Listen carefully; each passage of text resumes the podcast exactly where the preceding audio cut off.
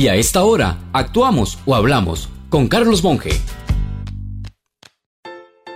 Si uno tras otro nos llegan gráficos de organismos internacionales en los que nos vemos feos como país, también una tras otra buscamos una explicación para que no nos duela tanto.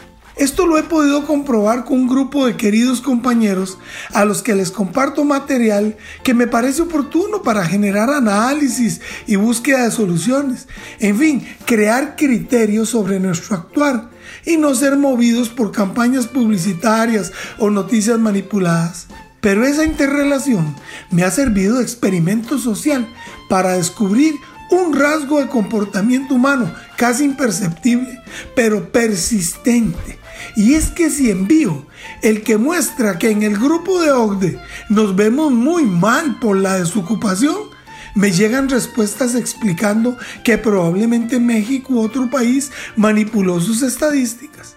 Si les paso el de CEPAL sobre la proyección de crecimiento en que solo le ganamos a Venezuela, Nicaragua y Ecuador, entonces salen cuestionamientos sobre Panamá o quien sea.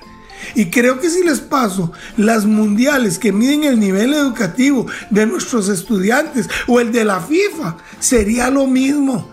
Explicaciones que justifiquen o atenúen lo que se ve.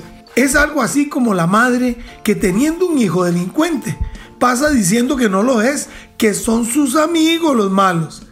Creo que evitamos el dolor de reconocer lo que hemos caído. Y es que de verdad duele.